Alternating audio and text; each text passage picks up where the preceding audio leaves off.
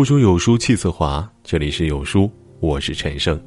今天要跟大家分享的文章是来自才华水木君的。我清理了三千微信好友，发现一个让人心碎的事实，一起来听。人总是生来孤独，从来都没有一个人能够完全读懂另一个人。你的生命也无法离开孤独而独立存在。但是在这些孤独的时光里，努力成长是最有意义的事情吧。因为工作原因，有段时间我的微信加了三千个陌生好友，但基本都没聊过天儿。前两天突然有个女孩发信息给我，在吗？本着服务客户的理念，我开始跟她沟通，结果这一沟通就从中午一点聊到了下午五点，期间。我们还语音通话了一个多小时。我问姑娘：“为什么要找我这个陌生人聊这么久呢？”姑娘说：“就是因为陌生，才能聊这么久啊。”我瞬间无语凝噎，脑海中不由蹦出一句话：“我们都太孤独了。”前阵子有个视频刷爆了网络，华为邀请一群普通人做了一场实验性测试。测试员让受访者在不看手机的情况下，猜猜自己手机上有多少联系人，之后让他们一个个删除不会主动联系的人，接着是删掉工作应酬需要的人，到最后剩下能说真心话的人。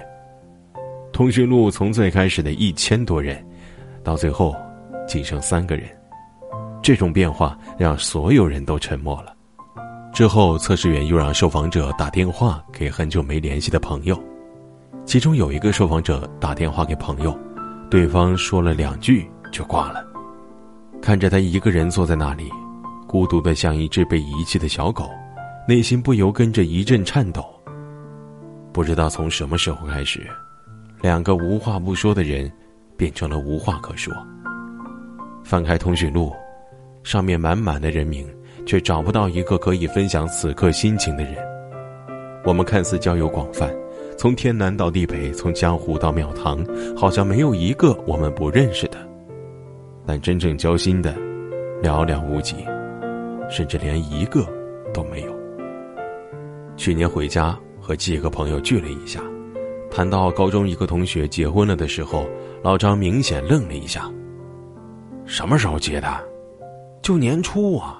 听说新娘很漂亮，老张你也嚅了下嘴，喃喃道：“这小子，当初明明说好了，结婚一定要叫我的。”记得有一期《康熙来了》，邀请了谢娜，节目中谢娜问了小 S 一句话：“什么时候你感觉离朋友最远？”小 S 说：“当我看到他穿着我没见过的衣服，在没有我的地方拍了照片，标注的是我不知道的事儿。”评论的是我不认识的人的时候，谢娜摇了摇头，回道：“都不是，是照片里他周围的人你都认识，但是你却从未知道他们做了这件事儿。什么是孤独呢？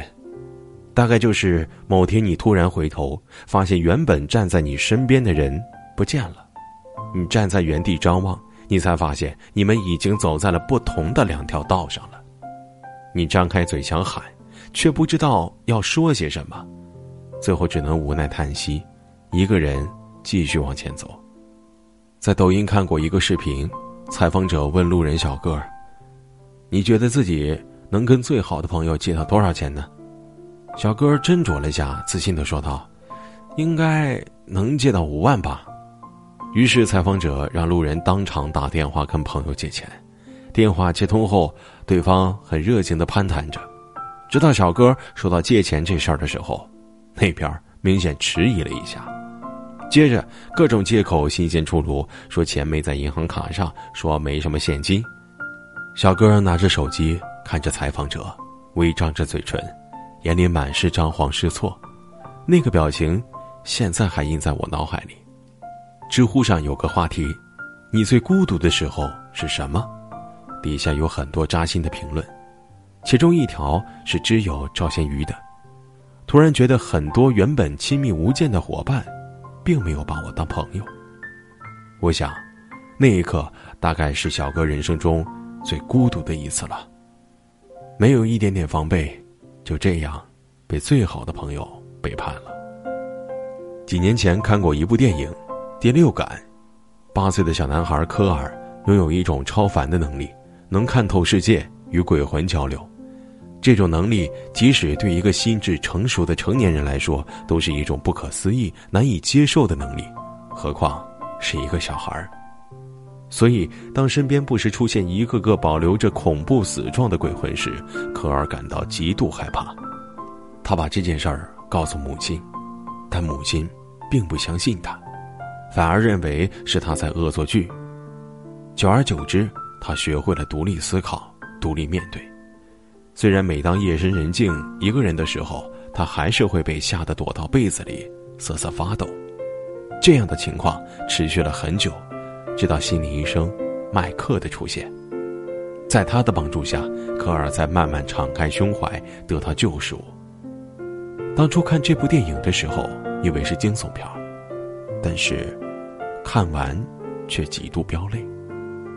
电影里，科尔告诉麦克医生自己看到鬼魂时，医生也是不相信的，甚至认为他是在愚弄自己。直到科尔含着眼泪说道。你如果不相信我的话，你怎么能够帮我？麦克医生才决定相信科尔。其实成年人的生活何尝不是这样呢？记得去年一个得了抑郁症的朋友找我聊天儿说他时不时有自杀的冲动。我安慰他说：“别乱想，多出去走走，放松放松。”他摇了摇头说：“没用的。”你没经历过，不知道抑郁症的痛苦。我张了张嘴，不知道该说些什么。有时候孤独就是我什么都告诉你了，但你不是不信，就是不懂。久而久之，我们就学会了自己舔舐伤口，再也不会将心里话告诉别人。像科尔一样，一个人独立面对，一个人深夜躲在被子里偷哭。一个人感到孤独的原因可能是有千种万种，但结果往往只有一个，让人感到难受。所以很多人愿意花大把的时间去刷抖音、玩吃鸡，我想大部分都是为了逃避现实，逃避孤独吧。但孤独是无法逃避的，我们只能去面对。就像加西亚·马尔克斯在《百年孤独》中说：“生命从来不曾离开过孤独而独立存在。”无论是我们出生，我们成长，我们相爱，还是我们成功失败，直到最后的最后，孤独，犹如影子一样，存在于生命的抑郁。我们无法躲避孤独，只能选择接受孤独，改变孤独。假使你可以一个人在孤独中找到属于自己的出路，那无疑是一件好事。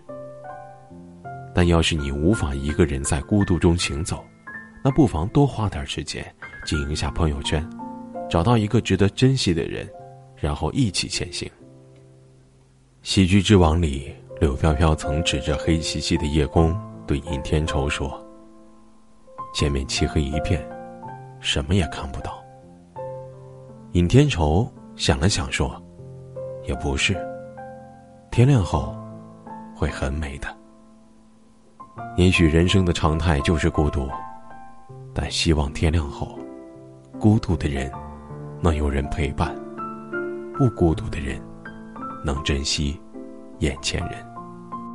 在这个碎片化的时代，你有多久没读完一本书了呢？